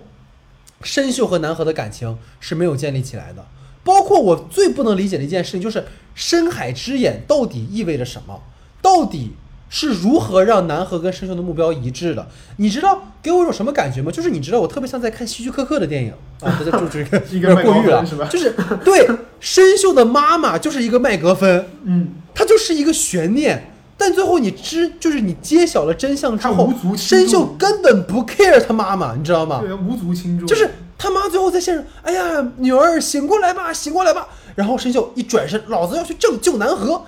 就是你会觉得角色他对初始的目标跟最后高潮戏，对导演试图建立人物关系是冲突的。其实我想跟你分享一个我非常喜欢的一种塑造人物的方式，就是呃有一个呃有一本书我忘了是什么了，他讲过一个点，就是一个电影里面的人物，他往往会有一个伪目标。就是有一个谎言，他相信这个谎言是他要的东西。比如说，我们的角色想赚钱，他不就是他认为他要暴富，他才能够实实现人生理想。但最后他发现，和人之间真实的羁绊才是人真正应该追求的。这个是一个人物的成长所带来的。那么，申秀一开始会对那个遗弃自己的妈妈有执念，最后发现，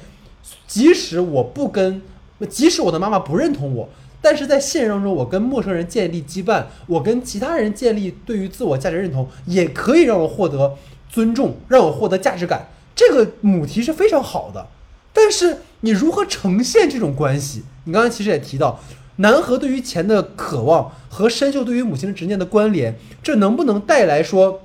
南河的前史？你包括说南河可能有前史故事，但是南河不就是申秀的一个脑内世界吗？那么有没有可能通过南河的前史去让观众更理解申秀到底遭遇了什么？这个其实都没有。包括《大圣归来》里面江流儿跟孙悟空的关系，当然我们说了一切一些，但是江流儿对于孙悟空首先有救命之恩，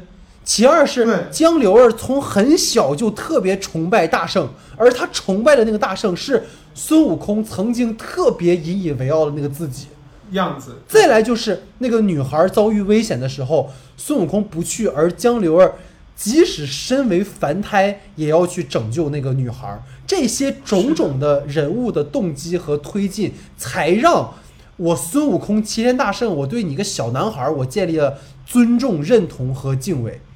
这是一种双向救赎。所以这个是我对于这个话题的一个一个一个总结吧。呃，三位老师还有什么要分享啊？我想我想说的就是，就是陌生人的善意这个这个点真的确确实有有所呈现，但但就是像我说的啊，你总感觉他缺点什么。然后其实我我能理解的一个理由是，就是他为什么深海大饭店那些所有这些陌生的朋友们都对申秀那么好，呃，是因为很多抑郁症患者朋友们，他们可能想想要的一种，也不是说想要吧，就是他们想想想得到一种情绪价值，其实就是这个世界是善意的。嗯，但但是说实话，就问题还是有问题。为什么？因为它粗呈现的太粗浅。粗浅就粗浅在哪儿？就是生锈进入饭店之后的状态，它并不像一个，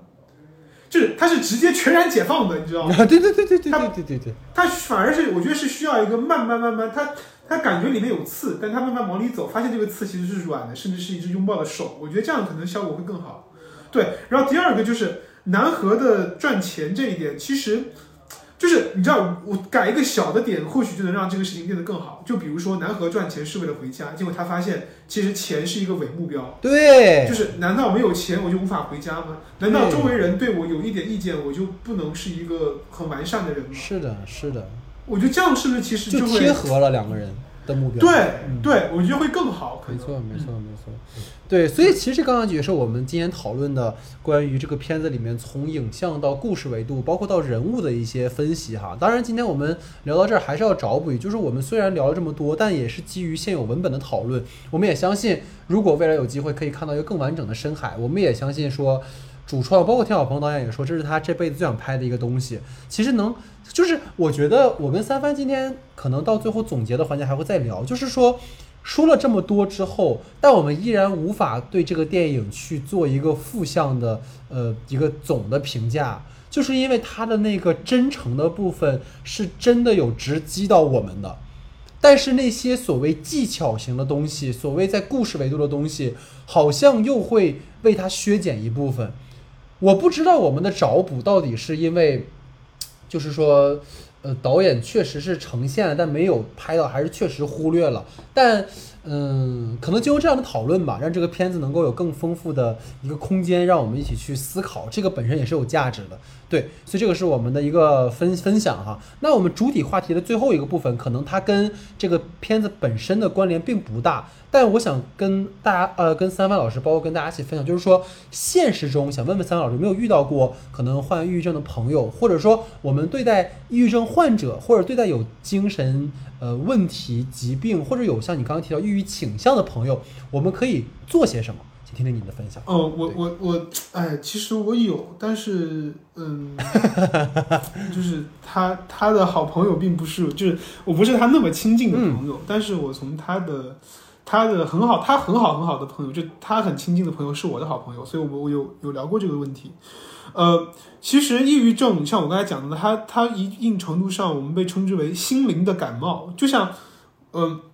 它有它是一种病没错，但它没有我们想的那么不可战胜，它不是癌症，对吧？呃，然后，所以我觉得抑郁症可能很多时候是因为他们会出现的那种倾向是在于贬低自己，然后。丧失对自己擅长做的事情的，呃，那种、那种、那种擅长的感觉吧。他们会去贬低自己，甚至就我们说的直白一点，他们的情绪价值很容易被被损伤、被损害、被被被被被贬损。然后，所以我觉得对他们来说，首先，呃，我们不可否认的是，不管药物也好，还是我们的陪伴、我们的情绪也好，对他们来讲，其实只能是一个帮助。就这样特别长黑一条黑黑的又长又黑的甬道，可能最后只能他们来走完，但是我们能牵着他们一起走，能能不能走出他们的，其实实质上还是只能看他们，就只能靠他们自己。所以实质上我们能做的，首先一件事情就是对他们有一种长久而稳定的陪伴，就是这个很重要。长久并不是是指一周两周，甚至不是一月两月，是几年下来，让他知道我身边有这么一个人存在。然后，呃，他会陪着我做很多事情，呃，他会陪我去医院，会陪我去去去去锻炼、去运动、去吃饭、去去去看电影什么。他不一定是一个，呃，什么特别亲密的关系，他可能只是朋友，但是他会陪着我，这个很重要，是因为在这样的陪伴当中，你的情绪价值是能够被看到和实现的。就像我们很多普通人产生抑郁情绪，很多时候第一反应是找朋友倾诉嘛，是一个道理。是这样，对你有一个稳定的能倾诉的对象很重要。第二个就是让他意识到这个病是存在，而且我们正视它。这样的这样的一个是这样一种行为的结果是什么？就是让他知道生活是正常的。就你不要过分存在，就强调这种病症的存在。比如说我特殊化对待你。呃，比如说我连什么词都不能讲了，我我我在你面前我要很小声的说话啊，你今天没事吧？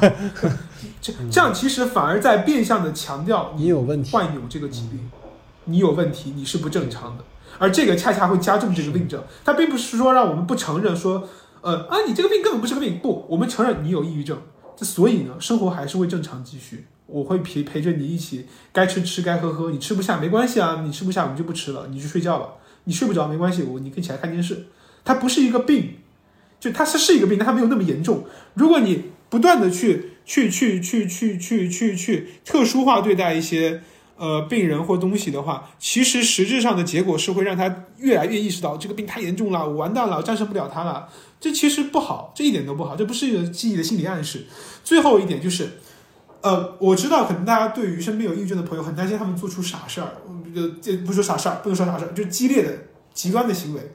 呃，但再怎么样，更关键的是，我们要留出一个空间，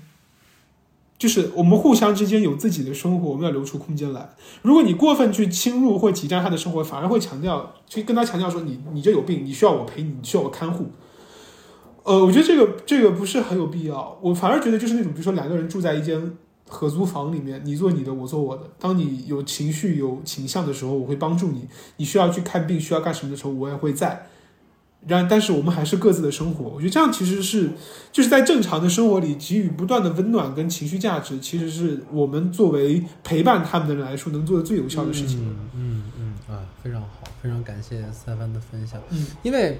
其实我纠结了很久，我相信三番老师也是，因为我们在对这期文案的时候就说有没有可能分享一些真实的故事，但实际上如果你嗯分享一些很真实的故事的时候，可能会对他人的隐私有一些冒犯，所以好像没法去讲一些更具体的东西。但我还是嗯、想分享一个案例吧，因为这件事情已经过去了很久，而且嗯，就这也是一直是我一个心结。就有时候可能会觉得说，你把事情讲出来了，或者是分享出来了，可能这个事儿已经过去了。那嗯是两，就我头应该听到听到你的分享，包括这两天我在思考这个节目，我想到两件事情。第一件事情是我的一个当时初中同学，就是跟我关系啊小学同学，因为我们其实大连在我在一个小地方，就在大连开发区一个小地方，所以其实周围的朋友们住的也都不远，所以小学初中大家都在一起。然后很巧就是高中我们俩也在一个高中，然后我印象很深的就是高二的一个夏天，当时是在呃七八月暑假的时候，有一天我看到他发了一个 QQ 空间的说说，哎呀，暴露年纪了，他发了发了一个 QQ 空间的说说，他就说想找人聊一聊。然后那个当下，因为我们两个人虽然是小学同学，但是好像我们已经有大概很久没有联系了，有有一段有一段日子没有联系了，嗯，所以我当时就在纠结说要不要跟他聊一聊一聊。嗯对，然后当天晚上我就想找，但是我没有找他。嗯。第二天我就听到了一件就是还挺让人悲伤的事情，嗯。对，就是他从就他们家很高的一个楼上就跳下来了，然后，嗯，这件事情其实我我我一直在想，包括后来在疫情的时候，我还专门写过一个故事去去去纪念他，就是他为什么会这样？因为就是很简单的，其实这个事情非常的，在今天看来非常荒谬，就是因为谈恋爱，嗯。因为谈恋爱，所以家里人反对他，嗯。反对他的处理结果就是不让他上学，嗯然后把他锁在家里，然后这个男孩没有办法跟外界有更多的交流，然后他一直被锁在家里面，啊他强烈的情绪得不到宣泄。我不知道他他是不是因为抑郁症而有这种轻生的想法，嗯，但是因为无法与他人沟通，然后被最亲近的人强烈的否定，才会有这样的状况发生。是的，然后与此相对的是另一个我的朋友，他在有一段日子里也应该是抑郁症，然后在比较重的情绪当中。有一次是他在跟组的时候，啊然后他是美术，哦然后他就跟着在南方的一个城市的河，就是在河呃，他们坐船嘛，在河上航行，然后路上行舟，然 后在河上航行，然后呃呃晚上，然后四周非常的黑，只有船上的一盏灯。嗯当时导演在跟其他的主创在讨论说，啊、我们接下来这个戏该怎么拍。啊然后我的这个朋友给我描述的那个场景，就是他看着，嗯，船边那个伸手不见五指的河，嗯他就想跳下去。啊他那个瞬间就是我要跳下去。然后在那个瞬间之后，他突然脑子里蹦出来了一个想法，是说，不行，因为我有家人，对我有朋友，对所以他就没有做这件事情。嗯所以这一前一后两个事情跟大家分享的点，其实就在于说，嗯，因为我无法完全感同身受，我相信在那个病症当中的人，你真的很难去理性思考你要不要怎么做。但我觉得有一个核心点是，因为我我为了让我的言语不那么偏颇和冒犯到可能患病的朋友，我想说的就是，我看了非常非常多的相关的文章，有一个很重要的分享，刚才三帆老师也说了，叫自救。就是一定一定在脑子里要上一根弦，就是我们的情绪是正向的，是的，无论我们的悲伤，还是我们的沮丧，还是我们的否定，都是正向的，都是我们应该有的情绪。而我们要做的是排解这个情绪，而不是压抑这个情绪，是的是的是的不是否定我的人际关系，而是要去在人际关系里求救。是的这个非常重要。然后降维到，我觉得可能抑郁症这个状况，或者是很多精神精神状况，是现在像你刚才三位老师讲，它不是个例，但我相信更多的朋友是有抑郁情绪。我想分享一个如何排解抑郁情绪的方式。我的意思是说，作为有抑郁情绪的朋友向你来求救的时候，我们该怎么做？呃，当然只是一个建议。就是我看到了一个，就是武志红老师嘛，我非常喜欢他在讲原生家庭很多。然后他分享过一个观点，就就是说有三种错误的安慰方式。嗯第一种方式叫比惨，就是三番过来跟我说：“哎呀，戴哥，我最近压力很大呀，我最近哎呀，父母感情也不好。”然后我就说：“哎，我爸妈早就离婚了，你比我比你强多了。多了。就是你知道，比惨的方式只嗯会让对方更加难受。是的，是的，第二种方式是什么？是讲道理，就是我过来跟你说，哎呀，戴哥，我这这不，我最近可能学业不顺。哎呀，我跟你讲，这个事情它不是一朝一夕的啊，我们要好好的去总结经验啊，我们要为未来做。对吧？就没有人教式的，对，没有人在有希望得到情绪反馈的时候，用一种说教的方式去排解情绪，这是是不可能的是的第三种是什么？是转移注意力，就是三番过来跟我讲，戴哥，我今天不，嗯呃，我今天因为跟老师吵架了，我不开心。我说三番，咱们去撸串儿吧，咱们打游戏。嗯你回避了问题，但你并没有直接的解决问题。解决它，对，所以它会像一根针埋在上面对。你只会让对方更难过，就是因为我我我我觉得大家相信，现在大家都是原子化的生活，就是你很难向一个人求助。你真的嗯去找一个人求助或者倾诉的时候，是你真的相信他。那如果那个被相信的人没有去回应到这些东西的话，那可能对于那个希望求救的人是很大的打击。所以，如何更好的安慰人，这里有几个建议：一个是倾听之前先放下预设，嗯，你不要用你的预设去套别人。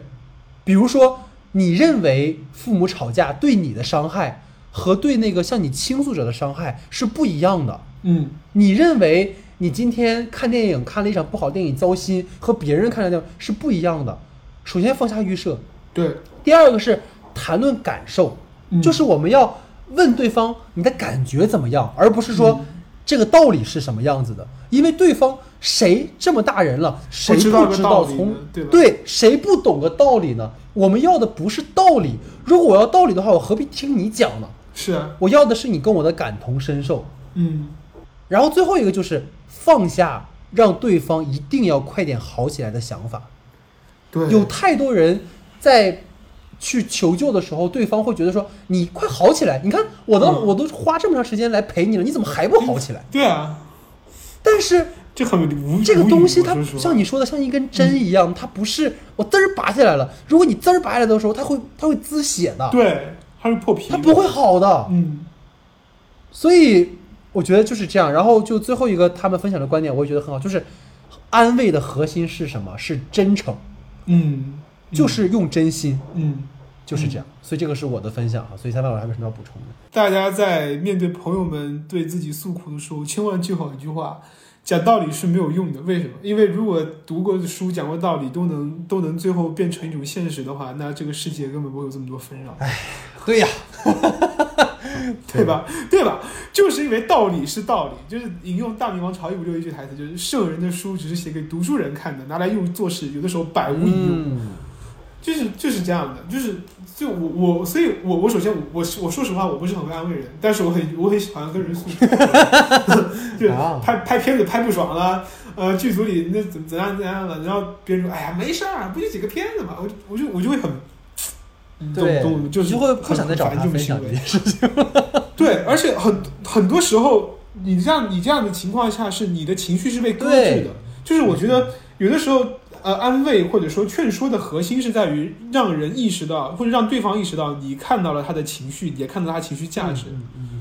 对，包括看到情绪背后隐藏的那种价值，他为什么会觉得这样不好？他他他他心里的感受是怎么样的，然后你让他意识到你也感受得到了，他想让你感受到的东西，可能这才是最。因为我们其实很简单的一件事情，就是我们无法对他之人的感受完全感同身受。就即使是我也经历过三帆老师可能拍片啊，因为我们都是呃学导演系的嘛，但实际上他你所面临的的状况跟我面临的状况，包括你当时在疫情的状况和我没有疫情的状况，其实都有很大的区别。所以不要妄图用你的预设去理解他人。如果你真的想要安慰别人的话，就是用真心啊。所以这就是我们整个的嗯主体话题的讨论哈。可是，不就是这么些吗？有无数惊喜在等着你，我可不想错过他们。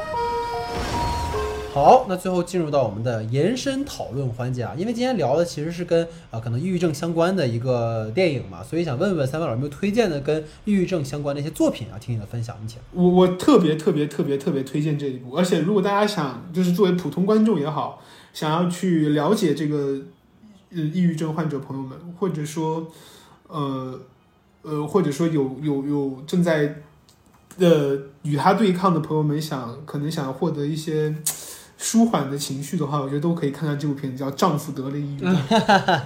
呃，就是芥雅人演的那个，忘记导演名字叫什么，嗯对不起，非常好，我特别喜欢那个片子。就是节奏很缓，但是你会发现他，我我对不起啊，别就是稍微稍微那个对比一下，就跟 跟跟咱们深海比起来，他对抑郁症的介绍呈现，然后每个病发时候的样子、症候展现的更全面。呃，我我我看的时候，不断的在评论区也好，在豆瓣那些网站上也好，都看到很多人在写说，在当中看到了真实的自己发病时的样子。就是这俩人演的特别好，就他他里面有个细节，就是，呃，他第一次就是我们说的他他的情绪第一次被就是这俩人演那个角色得抑郁症，他叫高崎干夫，好像叫这个名字。他的妻子是一个画漫画的，所以是一般是他上班，然后他妻子在家画漫画，然后所以然后这个高崎先生呢，每次坐去上班的时候都要经过一个很拥挤、很拥挤的地铁。然后在他患病了之后，他因为怕生，然后怕跟上司做正面的交流，就是他有点点恐人了，有点。然后，所以他上班变得非常艰难。然后他有一次，应该是影片当中他最后一次选择去去上班，呃，就是交辞职信那一段，他他的妻子跟他一起去走，去去坐这班地铁，然后妻子在拥挤的人群中偷偷的对她丈夫说：“哦，原来你每天都过得这么辛苦，这么久以来真是辛苦你了。”这种很日式的对话。然后高崎就这个时候这俩人也特别好，他是那种先是压抑着自己想要哭的心情，然后跟妻子说：“谢谢你，谢谢你，终于看到了我的辛苦跟不易。”然后在地在这个拥挤的人群当中，再也忍不住的哭出来。这这就是抑郁症的一个情绪价值被看到的一个体现吧。我觉得，就是这个这个场景，哎呀，我第一次鼻子酸就在这个位置。然后第二个就是他有一个很有趣的副线，是写了，应该是他呃岳父岳母他们家岳父岳母家不是开理发店的嘛，呃，然后有一个小男孩儿，也不是小男孩儿，就是也是一个年轻人，然后看看起来就是特别特别的积极跟开朗的一个人，然后呃小时候经常会来这家店里理头，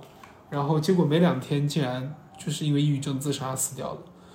嗯，对，那我觉得他展现了病症的阶段与过程，同时也展现了最严重的，这抑郁症最严重其实是一个病人觉得自己好了，那他其实没有好全，然后情绪也好，身体也好，都处也也依然处在很虚弱的、很很虚弱的状态的时候，也很严重。他也展现了这个时期，甚至他主体展现就是这个时期。这个也这个时期其实是旁人最容易忽略，但也最危险的时候。嗯，然后他也展现了很多抑郁症的具体病症，不管是身体上的，从失眠到嗜睡，还是呃丧失了自己做自己擅长的事情的能力的这么几个侧面。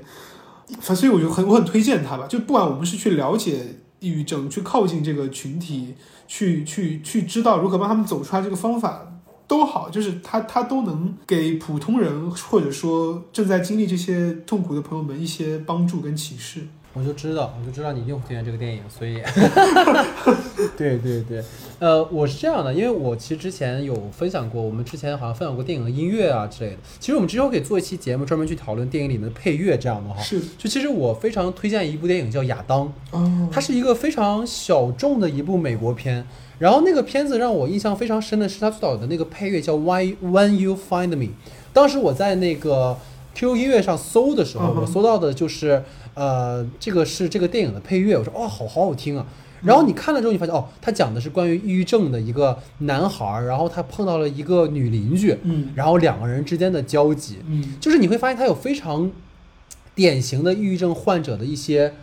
状态，比如说他可能比较呃不愿意跟他人交流，然后很难相信别人，然后很难跟他人真的敞开心扉，等等等等等，包括会陷入到很深的一种自我否定的情绪当中。然后导演就那种很嗯很日常，像你说到像那种日式的那种很日常的方式，去慢慢的建立起两个人的关系。他的电影结尾两个人并没有在一起，他并不是一个 love story，但是到最后结尾的时候，你会发现，即使两个人没有在一起，即使我们是从陌生人变成有点亲密关系，然后最后又变成了陌生人，嗯，但是我们是最熟悉的陌生人。是的，就是我会感觉到，其实很多好的抑郁症的电影或者有这种元素的电影，它都是把它放到一个日常生活的角度，，对，在日常的吃喝拉撒当中，嗯、把把人的那种情绪和汹涌的那种痛苦展现出来，甚至但但但就是情绪上很猛，但他展现的又很日常跟克制，所以我觉得很多日本跟台湾电影有很好的这样的呈现，包括对很多像像《人生秘密缝》那部片子，我也觉得对吧？就是他也是在很日常的故事当中去展开了很严肃的讨论，可能会会会更容易让普通观众在生活逻辑里面去靠近这这些是的，是的，朋友们是的。你包括前两天在那个年度盘点里，我分享过一个电影叫《河畔须臾》嘛，它其实也是关于生死，然后关于可能有犯过一地一些事情进监狱之后的一些人的状况，就是你会觉得这种日常中的东西消解了很多好像所谓的严肃。和敏感的一些议题哈，然后电影之外，因为我其实也跟三帆老师分享，包括我们之前一月份在那个北京还吃了顿饭嘛，就是大家在经历了疫情三年，尤其是在十二月的急转的这种政策之后，其实我们无论从宏观层面还是从个人心理层面，都没有很能适应这个转变。加之可能很多朋友又像我，我也是像你阳了之后又阳康，你没有在心理层面真的接受这种变化，所以这种巨大的落差而带来的你在长期压抑之后，会有一种抑郁的情绪。然后那段时间，我就在寻求一种可能影像，因为对于我而言，电影就是一种出口嘛。但我就被分享到了一本书，叫《蛤蟆先生去看心理医生》。哦，我知道哦，嗯，是很是很经典的一本著作。然后它就是讲的这个，其实它是根据呃，就是那个作者其实是通过英国作家柳的一本林风声叫做《柳林风声》的。对这样的一个里面的人物设定，然后包括小动物啊，然后去去写的这本书。但它就是如果各位没看过《柳林风声》也没关系，因为它俩其实没什么关系。但就是有意思的点在于说，他用你就是用动物的方式，其实给你讲的是人在生活社会当中所面临的很多的呃精神的状况，比如说这里面的蛤蟆其实有抑郁症。那他有抑郁症的原因，就是因为他诸多的原生家庭跟他身边的朋友和他个人给自己的压力所导致的。然后他就导，就是这个导演，这个作家通过这个蛤蟆和一个这个心理医生苍鹭的十次会谈，然后来让抑郁的蛤蟆去更加的肯定、接纳自己，包括跟他人和解。我印象很深的一点就是，患病的人真的很难被他人直接指摘说你有病，或者说你有问题。然后很多他的朋友就会因为他的这种孤傲去远离他，而没有在意他是不是真的身体不舒服。而且有意思的是，当那个心理医生苍鹭想要去跟这个蛤蟆说什么的时候，蛤蟆总觉得对方在否定自己。其实，当你听到任何人，就是当你听到他者对你的评价，你的第一反应是防御的时候，其实说明你的自我接纳跟认可的程度很低。其实，在整个的这本书里面，就是不断的在跟读者去传达一个观点，就是要直面自己的问题，无论是原生家庭还是后天与他人相处所发生的，重点其实是我们要挖掘跟发现我们的自我价值和肯定自己，而不是说一切都以他人的评价为标准，这个非常非常重要。所以这个是我分享的这个电影和书哈。所以在整个这个讨论的最后，想听听三位老师还有没有什么要分享的？就是呃，我之前看过一个视频吧，我我应该是在微博上看到的，就是他们呃挺难受的一个视频，就是它展现的是呃抑郁症患者们生前最后一张照片，然后当时那个文案就是就一个笑得很开心的啊人出现在图片里，然后接下来就是他两天之后就自杀了。哎，我会觉得其实嗯嗯，很多时候它并不像我们想的嗯那那样的典型。说实话，我觉得《深海》就包括《深海》也好，很多其他电影也好，为了叙事跟呃电影的角度，他会把它做的很典型。但很多我们身边的朋友们正在经历这样的痛苦的朋友们，他并没有我们想的那样的看起来那么孤僻或者说孤傲，他反而会像像装的很合群的样子。嗯，所以我觉得还是还是回到最开始，也不是最开始，就是我们刚刚才说到那个点，就是可能我们能做些什么呢？也做的不多，但唯就肯定要做，或者说能做的一点，就是我们要保持一种对对陌生人的善意吧。对，我觉得那那个说不定你的某一个陌对陌生人之间不经意的善意，可能就是会救到某一个人。就是要真诚，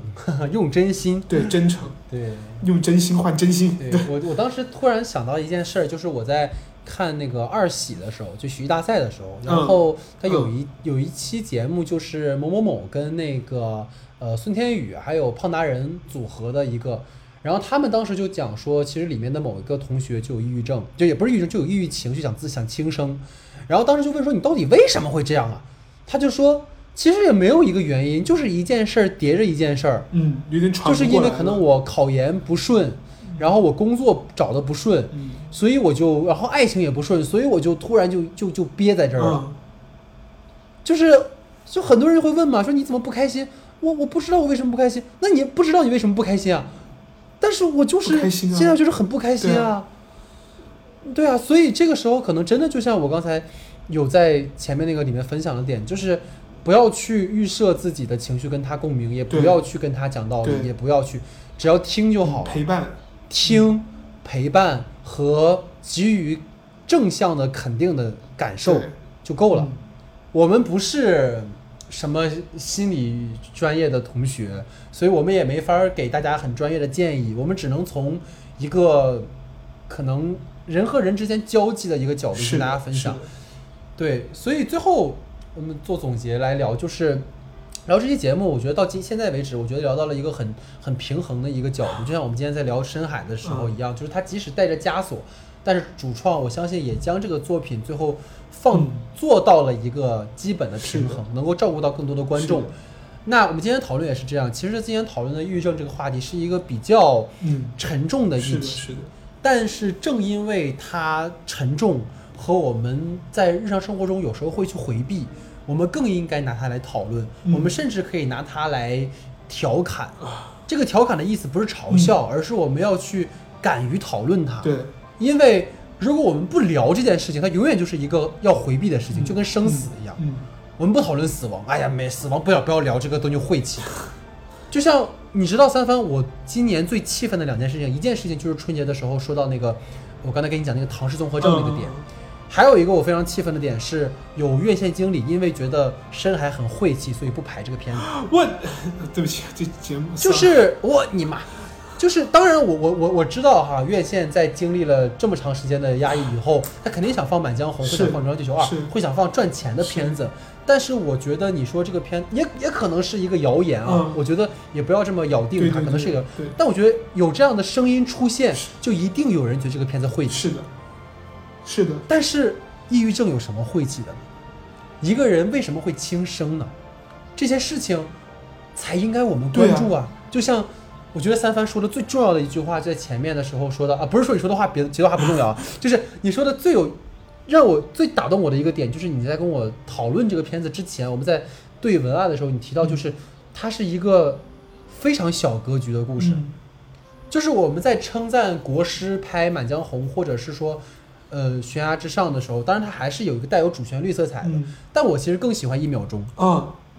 嗯，一秒钟虽然也经历了不可言语的内容，但是对它给你展现的其实就是一个切面当中的那个小人物，人和人的东西，人一个的东西，一个人和人的关系，就是我的女儿不见了，我太想她她了，我为此我我不惜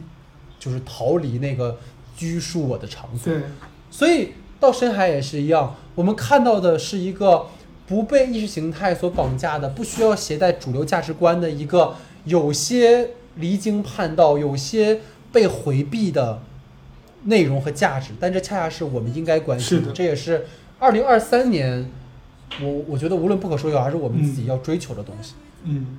是的，所以这个是对于这期节目整个的一个总结吧。对，所以也